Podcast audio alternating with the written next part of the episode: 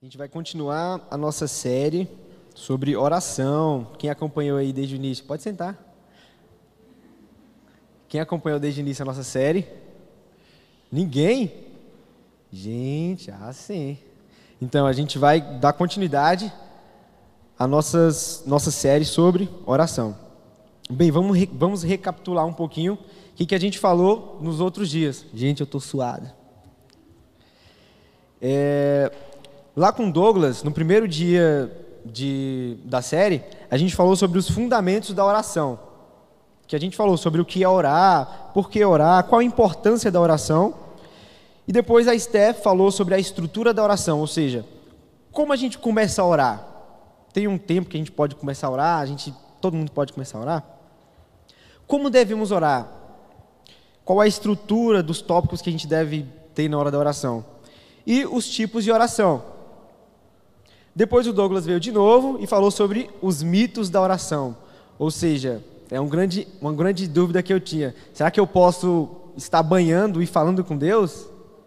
Será que é falta de reverência? Vê lá. Se você não acompanhou, volta lá no YouTube e vê lá. É, atitudes na hora da oração, quando orar, onde orar.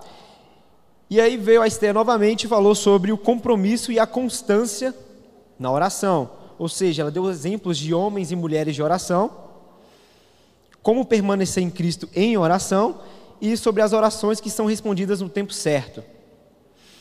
Aí depois veio a Letícia e ela falou sobre reconhecer a voz de Deus. Foi muito interessante, ela falou qual é a diferença entre os nossos pensamentos e a voz de Deus. Será que quando a gente está orando, aí vem aqueles pensamentos assim, será que é a gente ou é Deus falando com a gente? Dá uma olhada lá. Como Deus responde e se Deus responde todas as orações. Muito interessante. E hoje a gente vai falar sobre o propósito da oração. Bem, já aprendeu toda uma estrutura, todo um porquê da oração, e a gente vai entender na realidade qual que é o verdadeiro propósito de orar. Para a gente falar sobre esse tema, eu separei em três tópicos que eu achei muito válido falar antes de começar a falar sobre os propósitos reais da oração, que é a grandiosidade de Deus. Será que a gente tem dimensão do quão grande Deus é? Será que a gente consegue limitar Deus nas nossas palavras, nas, nas nos, nos nossos pensamentos? A soberania e a, a soberania de Deus e a nossa responsabilidade diante dessa soberania. Se Deus pode tudo, se Deus ele tem domínio sobre tudo, qual que é o propósito da gente? O que, que a gente deve fazer? Para que orar para um Deus que já sabe de tudo? E aí sim a gente vai falar sobre os propósitos da oração. Beleza? É, começando sobre a grandiosidade de Deus. Eu estava lendo um livro muito interessante, é a Teologia Sistemática de João dos Santos. E ele traz uma compreensão bem legal sobre a grandiosidade de Deus. Presta atenção, é muito interessante. Nossa compreensão de Deus e nossas maneiras de expressar ideias a seu respeito são limitadas por nossa finitude, nossa pecaminosidade e nossa simples humanidade. O homem pequeno não pode perfeitamente entender e explicar o Deus infinito.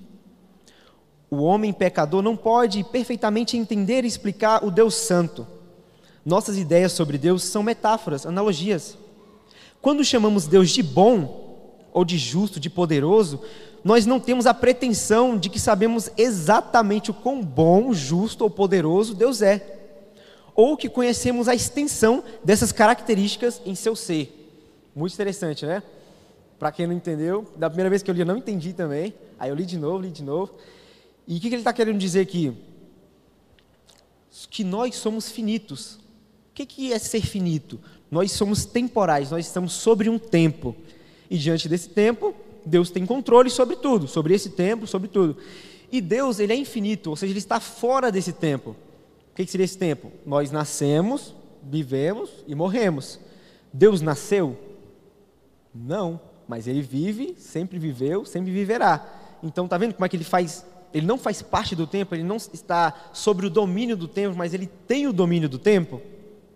E nós não, nós já estamos sobre esse domínio. Por isso nós somos seres temporais finitos, que acabam. Isso é interessante porque isso mostra a nossa pequenez, a nossa limitação diante da grandiosidade do nosso Deus. Ou seja, ele é tão grande que a gente não consegue limitar ele ao nosso tempo. Tudo que existe daqui tem um tempo delimitado. Meu celular foi comprado e ele vai é, ter um fim. Tomara que demore muito, mas ele vai ter um fim. Entendeu? Esses bancos, essa igreja, vocês, eu. Então nós estamos sobre um domínio. Tenta entender isso. E é engraçado que às vezes quando a gente quer definir Deus em palavras, a gente quer dizer assim, é Deus é amor. Mas Deus é só amor? Deus é poderoso. Ele é só poderoso? Não, então peraí, então já que se não é amor é poderoso, se ele é tudo, então ele é tudo.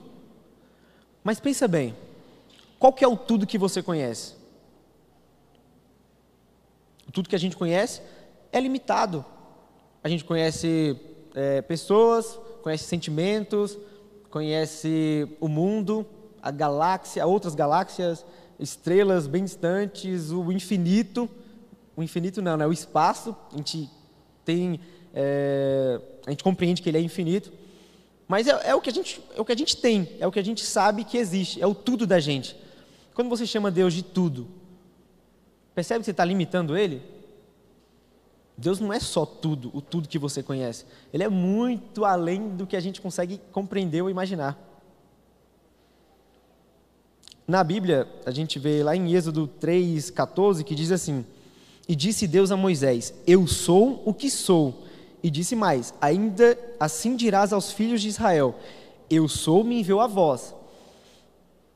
Aqui é uma compreensão de Moisés, a história de Moisés que libertou o povo de Israel do Egito. E aí Deus fala com ele, né? Cara, fala lá que o eu sou te enviou. Está vendo como a gente é limitado até em palavras? O eu sou o que me enviou. Compreende que, além do, da nossa compreensão de tudo ser limitada diante de Deus, as nossas palavras não conseguem expressar completamente quem é Deus. A gente precisa de um complemento. Por exemplo, lá em Hebreus 13, 8 diz: O homem é, ou o Senhor é, sempre será sempre foi e sempre será. O Senhor é o quê? Sempre foi o quê? Sempre será o quê? Está vendo? A gente precisa do quê? De algo mais? A gente quer saber algo mais? A gente precisa de algo mais. Em Apocalipse 1,8 fala: aquele que é, que é, que era e que há de vir. Ele era o quê? Ele é o quê? Ele há de vir. Mais uma vez mostrando a grandiosidade de Deus e a nossa pequenez que a gente não consegue nem imaginar o quão grande ele é e nem definir o quão grande ele é, em nossas palavras. Deu compreender? Vocês estão com as carinhas assim de dúvida. Vamos lá. E agora a gente vai falar sobre a soberania de Deus e a responsabilidade do homem diante dessa soberania. Esse tema é bem pesado, mas a gente vai entender. Ou não. Vocês vão compreender. Qual é a minha responsabilidade diante de um Deus que é tão grande. Um Deus que ele é onipotente, ele tem todo o poder, onisciente, tem, sabe de tudo e onipresente, ou seja, ele está em todo lugar. Qual é a nossa responsabilidade de um Deus que sabe de tudo? Lá em Efésios 1, 21,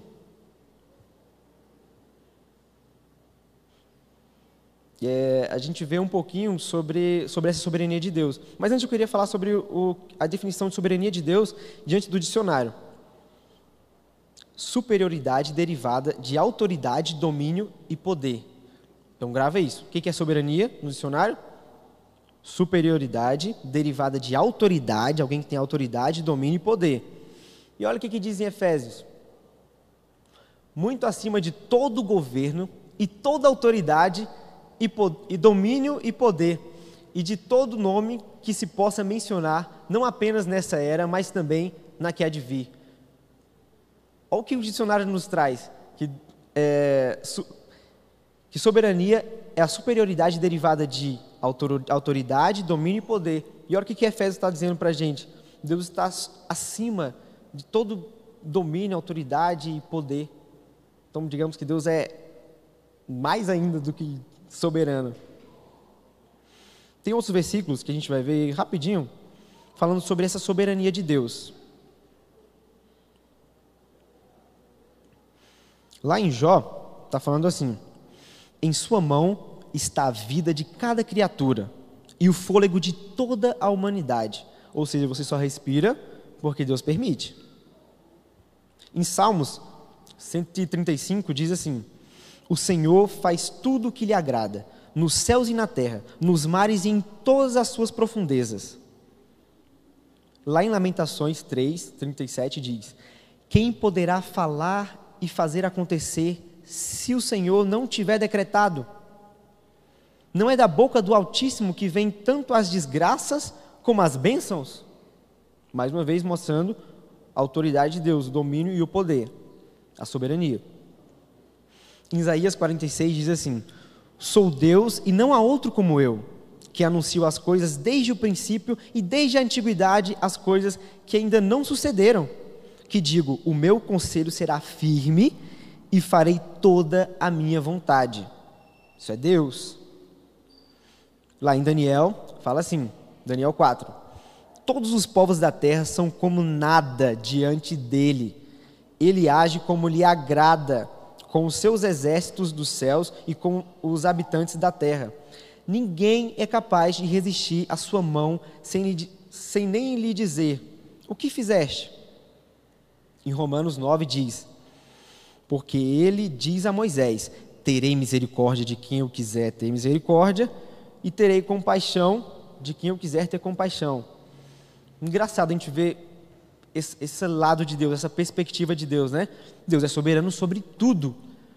Cara, o que você vai orar, Deus já sabe, Deus já sabe o que vai fazer depois que você orar. Compreende?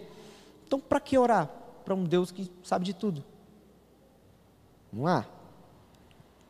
Só que tem outras, outros versículos na Bíblia que nos dizem sobre as nossas responsabilidades diante de um Deus soberano. Vou beber uma aguinha aqui, gente.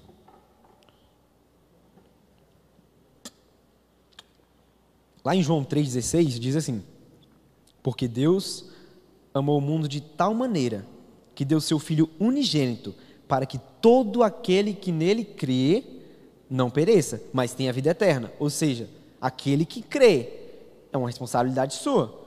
Ah, eu creio em Deus. Ah, eu não quero crer em Deus, não. Sua responsabilidade. João 6,40. Porque a vontade de meu Pai é que todo o que olhar para o Filho, para o filho e nele crer tenha vida eterna. E eu o, ressuscitarei no último dia. Mais, mais uma vez falando sobre a gente crer. Deuteronômio 30 diz assim: Hoje invoco os céus e a terra como testemunhas contra vocês, de que coloquei diante de vocês a vida e a morte, a bênção e a maldição. Agora, escolham a vida para que vocês e seus filhos vivam. Mais uma vez, trazendo o que? A nossa escolha diante de Deus. Cara, ele te apresentou, é isso ou isso. Escolhe a vida, a vida é melhor. Ele dá o conselho. Lá em Mateus 11 diz assim: Venham a mim, todos os que estão cansados. Ixi, gente, peraí. Deu ruim aqui. Aí. É, venham a mim, todos os que estão cansados e sobrecarregados, e eu lhes darei descanso. Ou seja, venha a mim, você que está cansado e sobrecarregado. Lá em Atos 16 diz: Eles responderam: Creiam no Senhor Jesus e serão salvos você e a sua casa, e os da sua casa mais uma vez apontando para o fato da gente crer, da gente escolher, da gente ter essa autonomia de Deus, eu quero. Só que diante dessas, dessas, dessa autonomia que a gente tem, nós somos responsáveis pelas decisões que nós tomamos. Então a gente já viu um Deus soberano que sabe de tudo, sabe o que você vai pedir realmente, e é, a nossa responsabilidade diante de Deus, que é pedir, porque você não sabe ou aceitar Jesus, escolher o caminho dele ou não. Escolhemos seguir Deus ou não, fazer o que Ele quer, o que Ele determina ou não, escolher o caminho que vamos trilhar. Se o ser humano tem poder de escolha, então Deus não é soberano? Deus continua sendo soberano. O que, que acontece? De alguma forma, que as nossas mentes limitadas, como a gente já havia dito antes, não conseguem compreender fielmente, com toda certeza, é, as nossas orações funcionam, funcionam em perfeita harmonia com os decretos de Deus. Existem várias passagens bíblicas que nos mostram também a soberania de Deus junto à responsabilidade do homem. A gente vai ver lá em Gênesis 45, 4. Está dizendo assim: Cheguem mais perto, disse José a seus irmãos. Quando eles se aproximaram, disse-lhes: Eu sou José, seu irmão, aquele que vocês venderam no Egito. Ou seja, ele já joga na cara, né? Ó, eu sou aquele cara lá que vocês venderam no Egito, vocês são responsáveis por aquilo. Vocês me venderam. Foi a atitude de vocês. E logo em seguida diz, né, no 5: Agora não se aflinjam, nem se recriminem por terem me vendido para cá, pois foi para salvar vidas que Deus me enviou adiante de vocês. Ou seja, a responsabilidade de ter vendido José foi dos, é dos irmãos. Eles vão pagar por isso, ou pagaram, né? Mas Deus que trouxe José para o Egito. Como? Através da história que a gente já conhece. Os irmãos venderam ele. Está vendo que as duas coisas andam juntas? Não é que ou é uma coisa ou é outra. Mas a gente não consegue compreender fielmente isso.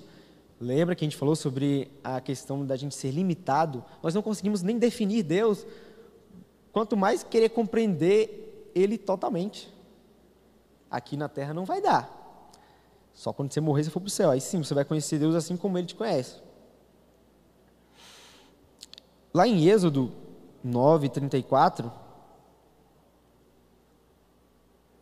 diz assim: Faraó pecou por obstinar-se que, que significa obstinar-se? Firmar-se numa ideia, ou seja, eu tenho aquela ideia, ninguém me tira essa ideia. Então, Faraó pecou, ou seja, responsável pelo que ele fez, ele pecou, foi atribuído culpa. Por obstinar-se o próprio coração. Mas logo em seguida, diz que Deus obstinou o coração de Faraó. Quer ver? Quando o faraó viu a chuva, o granizo e os trovões haviam cessado e os voltando. Quando o faraó viu que a chuva, o granizo e os trovões haviam cessado, pecou novamente e obstinou-se, firmou-se em sua própria ideia, em seu coração e ele e os seus conselheiros.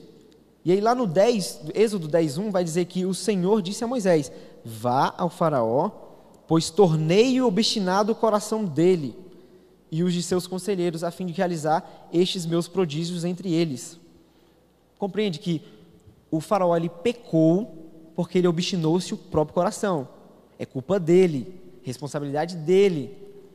Ao mesmo tempo que Deus obstinou o coração dele. Então Deus fez ele pecar. Gente, é complicado, né? A culpa é de Deus? Se a gente falar, se a gente botar nessa balança, a culpa é de Deus, a gente está fazendo lá igual Adão, lembra? Quando Adão estava lá tranquilo, aí Deus falou: Vou te dar uma auxiliadora, deu Eva, e aí Eva comeu do fruto, e aí ele comeu também do fruto, porque a mulher deu para ele. E aí quando Deus chegou nele, Adão, cadê você? Não, Deus, estou me escondendo porque eu estou pelado. Quem disse que você estava pelado? Você comeu da árvore do fruto? Do fruto da árvore? E ele falou: foi a mulher que tu me destes. Ele está colocando a culpa em quem? Em Deus. Está falando, Deus, a mulher me deu, mas essa mulher foi o Senhor que me deu, então a culpa é sua. Compreende? É difícil de compreender, né? Justamente porque nós somos pequenos demais para isso. A responsabilidade de ter o coração obstinado é de Faraó, pois o texto diz que ele pecou, mas também foi Deus que endureceu o coração dele. As duas coisas ocorrem paralelas. É como duas linhas paralelas que se encontram no infinito. Lá em Levítico 20, 7 e 8, vai dizer assim: Consagrem-se, pois, consagrem-se, porém, e sejam santos, porque eu, eu o Senhor de porque eu sou o Senhor, o Deus de vocês. Obedeçam os meus decretos e pratiquem-nos. Eu sou o Senhor que os santifica. Deus está falando assim, cara, se santifica. Tua responsabilidade é se santificar. É a sua responsabilidade. Só que no final diz que o Senhor que santifica as pessoas. Como assim? Só tenta compreender que Deus é soberano. E independente dele ser soberano, nós temos responsabilidades, mesmo ele sabendo o que vai acontecer. Está confuso? Ou deu para compreender? Balança as cabeças aí, gente. Ah, sim. Beleza. Deus determinou que a nossa oração fizesse a diferença. A nossa oração faz diferença. Ah, não faz diferença eu orar então? Faz diferença. Deus, a pessoa está doente, Deus, por favor, abençoa aquela pessoa que ela saia da, da cama. Deus determinou que a sua oração fizesse a diferença. Você precisa orar. Ele ouve e escuta você. E a sua oração vai fazer a diferença. E quando ela fizer, no final será exatamente como Deus já queria e planejou e decretou.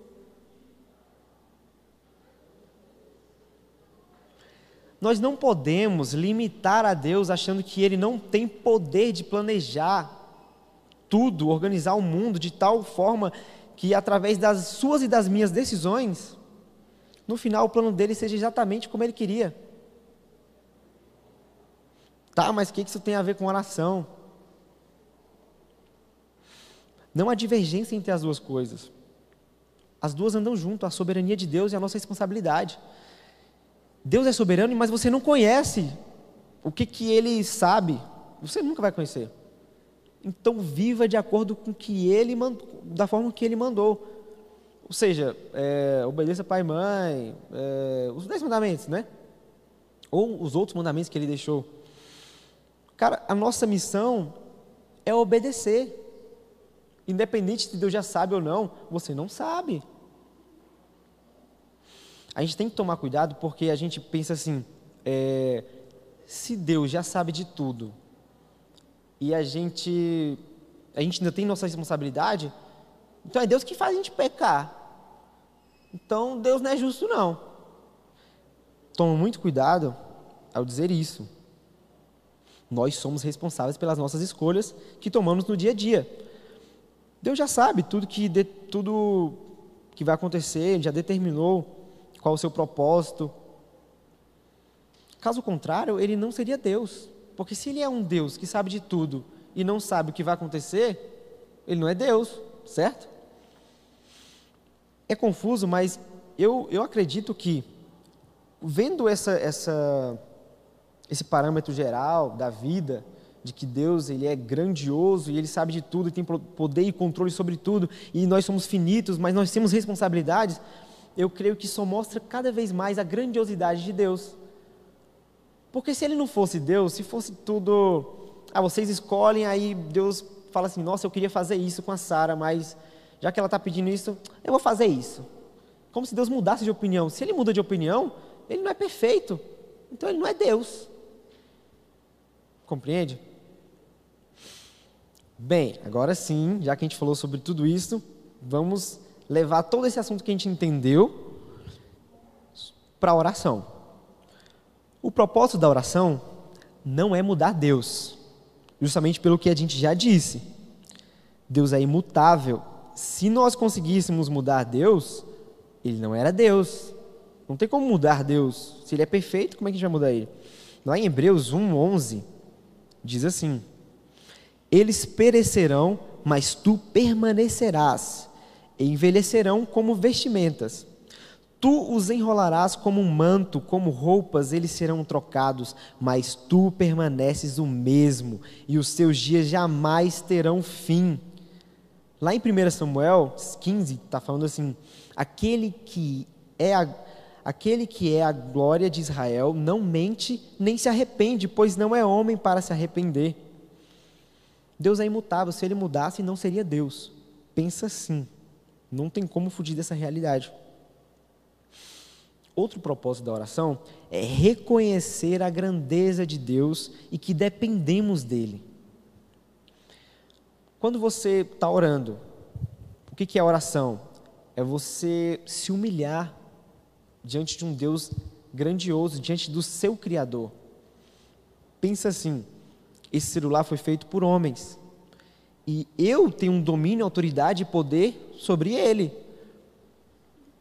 Eu posso jogar ele no chão, ele vai quebrar para minha vontade. Não, não me joga no chão, não. Independente do que ele quer, eu posso fazer isso. Assim é Deus sobre a gente. Ele é soberano.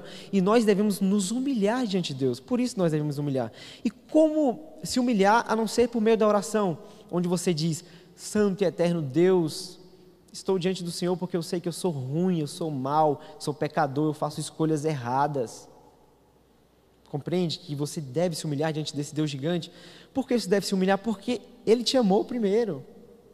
Ele se entregou por ti, mesmo sendo tão grande, ele veio ao mundo como um bebezinho. Tem algo mais indefeso do que um bebê? E ele se entregou por todos nós. Por isso nós devemos as nossas vidas diante de quem já entregou a vida dele por nós. Então a oração é justamente isso, um dos propósitos, reconhecer a grandeza de Deus e o quão pequenos somos e o quão dependentes somos dele. Por que, a gente fala, ah, devemos se humilhar? Porque nós somos orgulhosos. Como assim? Mais uma vez voltando lá para o exemplo de Adão. Foi a mulher que você me deu que me fez pecar. Você é o culpado. Desde Adão, gente. Mostra o quão é, egoístas nós somos. Isso no nosso dia a dia também. Outra coisa interessante é por que, que tem aquele mandamento que fala assim: amar a Deus sobre todas as coisas só que ainda fala, amar ao próximo, como? Como amar ao próximo? Só amar ao próximo? Amar ao próximo como você ama a você mesmo. Isso quer dizer o quê? Você se ama demais, gente. Você se ama demais. Eu me amo muito. E por isso Deus diz, cara, ame o seu próximo como você se ama, da mesma forma que você se ama. Só que é engraçado, eu estava conversando com meu pai esses dias, e ele me trouxe uma definição melhor ainda, que lá em João, João 13, 34, diz que Deus elevou, não, na realidade não diz isso, mas Deus elevou o padrão de amar uns aos outros. O que está escrito lá? Um novo mandamento lhes dou: amem-se uns aos outros como eu os amei. Vocês devem amar-se uns aos outros. Ou seja, elevou o padrão. Não é para você agora amar só do mesmo tanto que você ama a si mesmo, mas você tem que amar o outro da mesma forma que Deus te amou. Cara, pensa assim: a gente já viu a grandiosidade de Deus, um Deus gigante que a gente não consegue definir nem conseguir imaginar, porque nossa mente não tem é, a dimensão do quão grande Ele é. Esse Deus gigante veio ao mundo e se entregou por você. Compreende isso? Que esse amor é muito mais do que o que você se ama. E olha que você se ama. É engraçado que a gente cresce com a ideia de não precisar de ninguém, né? A gente faz, estuda, faz estágio, faculdade, justamente para quê? Para você não depender do dinheiro dos seus pais ou para você não depender de, dos outros, né? Isso não é errado, é certo normal, né? Você vai ficar dependendo do seu pai para sempre. Mas a gente já cresce com essa mentalidade de muitas pessoas, né? De eu não preciso de ninguém. Eu não preciso de ninguém. Eu quero porque eu não quero precisar de ninguém para nada. Mais uma vez mostrando o nosso tremendo orgulho. Lá em Lucas 18, 9, Diz assim: E alguns que confiam, confiavam em sua própria justiça e desprezavam os outros, Jesus contou essa parábola. Olha essa parábola, perfeita para nossa nosso momento aqui. Dois homens subiram ao templo para orar. Um era fariseu e o outro publicano. O fariseu em pé orava no íntimo: Deus, eu te agradeço porque eu não sou como os outros homens, ladrões, corruptos, adúlteros, nem mesmo como este publicano que está orando também. jejuo duas vezes por semana e dou dízimo de tudo que eu ganho. Mas o publicano ficou à distância, ele nem ousava olhar para o céu, mas batendo no peito, ele dizia: Deus, tem misericórdia de mim, porque eu sou pecador. Está vendo a questão de se humilhar diante de Deus? Entender que você não é nada diante desse Deus, e mesmo assim Ele te ama. Mas o publicano ficou à distância. Eles lhes, eu lhes digo que este homem e não o outro foi para casa justificado diante de Deus, pois quem se exalta será humilhado, e quem se humilha será exaltado. A oração tem o intuito de reconhecer a grandeza de Deus e de se entregar e humilhar totalmente a Ele. Oração é humilhar-se.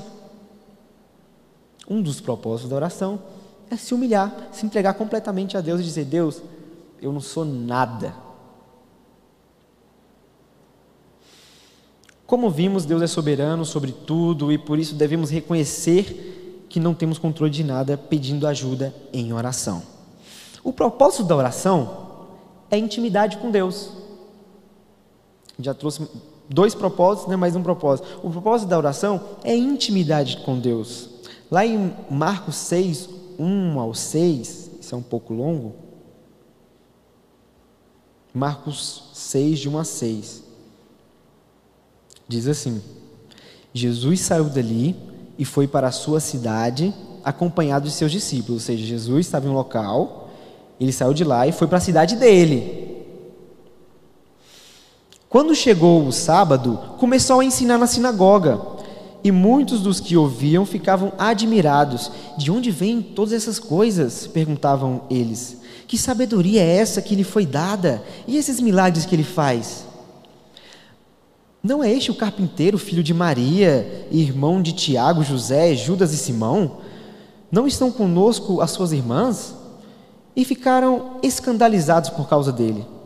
Jesus lhes disse: Só em sua própria terra entre os seus parentes e entre a sua casa é que um profeta não tem honra.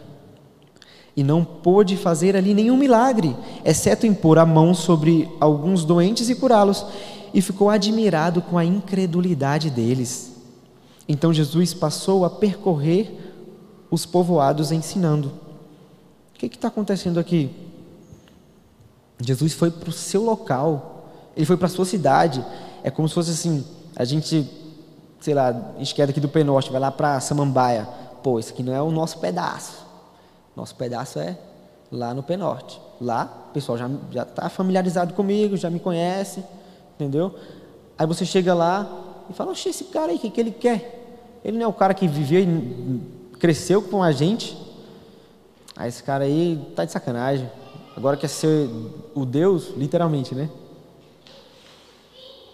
Um exemplo interessante, digamos que nós aqui somos o fã-clube do Neymar. Não, do Neymar não, do Cristiano Ronaldo. O Neymar não está legal. Nós somos o fã-clube do Cristiano Ronaldo. A gente sabe de tudo sobre o Cristiano Ronaldo. De tudo, os filhos, o, o, sei lá, o nome, sobrenome, o tanto de dinheiro que ele ganha por mês. E a gente conhece ele de certa forma. Mas a gente é íntimo dele? A gente tem realmente intimidade com o Cristiano Ronaldo? Você sabe o íntimo do coração dele? Queria eu, né, do Cristiano Ronaldo. Mas nós não sabemos. Compreende que nós somos familiarizados com ele, mas nós não somos íntimos dele? A mesma coisa ocorreu no, no, em Marcos que a gente leu. O pessoal era familiarizado com Jesus. Ah, eu conheço esse cara aí. Aí nem deu bola para ele. Que eu conheço. Mas você conhece ele de verdade? Como conhecer Deus de verdade? Intimidade requer o quê? Conversa. Nós precisamos conversar para ser íntimos de alguém. Será que a gente pensa aí que nós somos apenas familiarizados com Deus?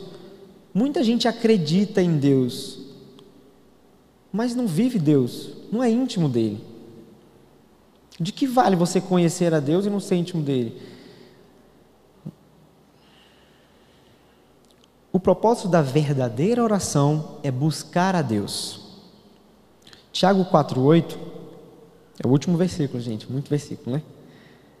Ele diz assim: aproximem-se de Deus e ele se aproximará de vocês. Pecadores, limpem as mãos, e vocês que têm a mente dividida, purifiquem o coração. Como buscar a Deus?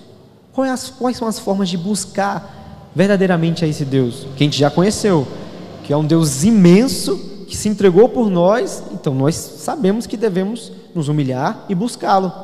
Mas como buscar Ele? Através da leitura da palavra, você vai conhecer Ele, você vai descobrir quem é Ele.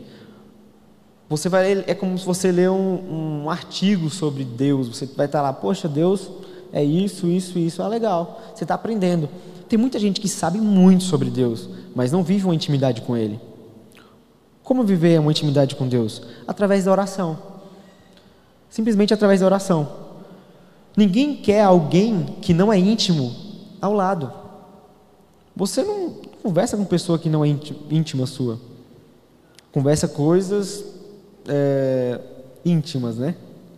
Mais de você. Às vezes você fala, ah, bom dia, oi, tudo bem? Não é intimidade, você está familiarizado com aquela pessoa. Agora, ter intimidade é diferente. É você conhecer de fato. É você viver ali com aquela pessoa. E é engraçado porque todas as pregações que a gente vê, ou era para ser assim, tem como finalidade anunciar o quê? A salvação de Deus, de Jesus. E, e o nosso e para a gente anunciar essa salvação, nós sabemos que temos de, alguns deveres. Dentre esses deveres, buscar a Deus, nos humilhar, ter intimidade com Ele. Tudo isso através de quê? Que a gente acabou de ver? Da oração. Mas tudo isso serve para quê? É só um dia que a gente vai orar? É só, é só hoje que a gente está vendo sobre oração e a gente vai falar, vai orar aqui, tá? Um momento legal, todo mundo aí dando as mãos. Agora não por causa do Covid, mas um momento bem, um ambiente legal, estar aqui na igreja orando. É aqui que você vai criar intimidade com Deus, assim, só orando aos sábados? Não. É uma constância todos os dias. E esse é o processo de santificação.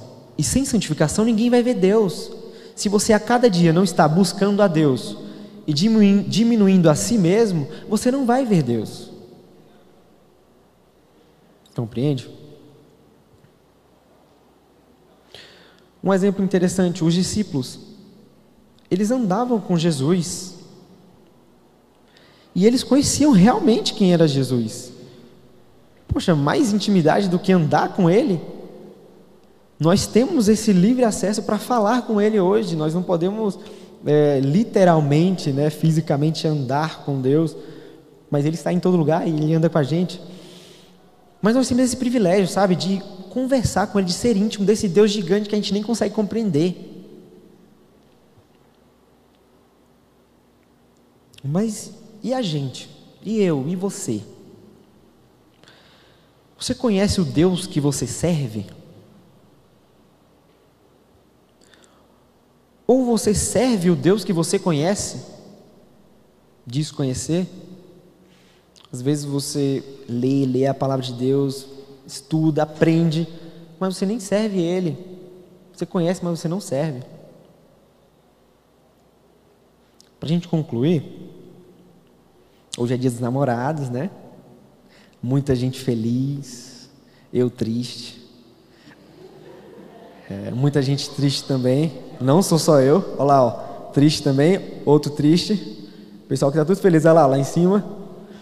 Entendeu?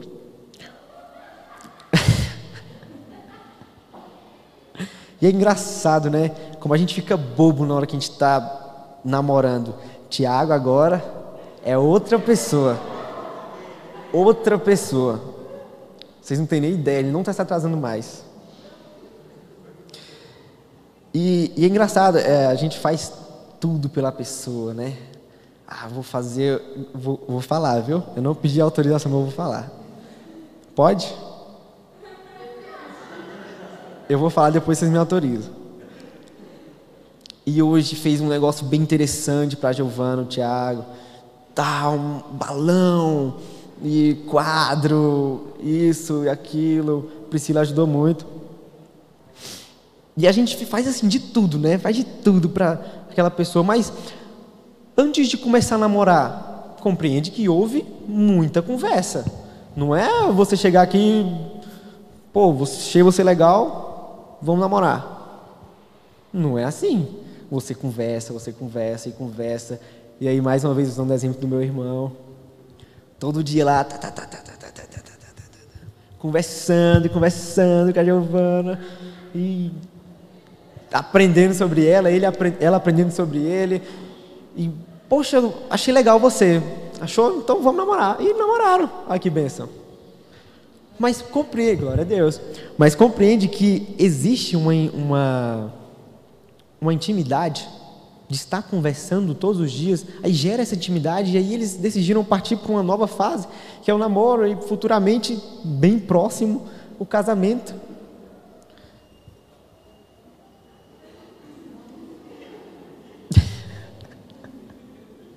Quero ter um quarto só para mim, gente. Agora, vamos voltar aqui, rebobinar o que a gente estava falando. Será que nós dedicamos todo esse amor a Deus? Será que é, isso tudo é reservado só para um relacionamento? Para alguém que a gente conhece aqui, que é criatura de Deus, inclusive? Que Deus que manda? Acho que além de tudo a gente deveria ser mais grato, né? Você tem se dedicado de verdade ao que importa? Acho que a pergunta tem, tem que se ter uma pergunta antes disso, né? O que importa para você? Pensa bem, reflete. Às vezes a gente está aqui, está um momento interessante, a gente reflete aqui rapidinho e amanhã volta tudo de novo. Faz diferente. Você já viu que o grande Deus que a gente tem e o que Ele fez por nós e quantas alegrias Ele nos proporciona e quanto a, quanto a intimidade a gente não gera com Ele, né?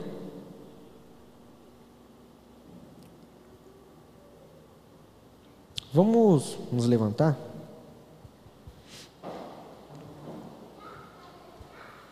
É, neste momento, de verdade, para, para aí, para o que você está fazendo, principalmente o pessoal de casa. Eu sei como é assistir em casa. A gente assiste, na hora da oração a gente fica comendo salgadinho.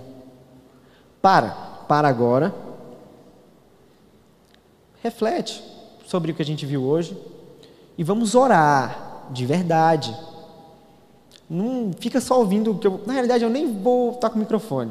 A gente vai orar silenciosamente, todo mundo. Pratica o que a gente aprendeu. Você, quem reconhece o grande Deus que nós servimos? Não ouvi nem um amém. Gente, Deus me livre. Quem conhece, gente, o Deus que a gente serve, quem conhece a grandiosidade dele? Ah, amém. Aí, ó, amém. É isso aí. Então, então vamos praticar isso. De verdade. Para um tempinho, não fica pensando outra coisa não. Não liga para quem está do seu lado não, gente. Deus que fez você dois, ele já sabe o destino que ele vai dar para vocês.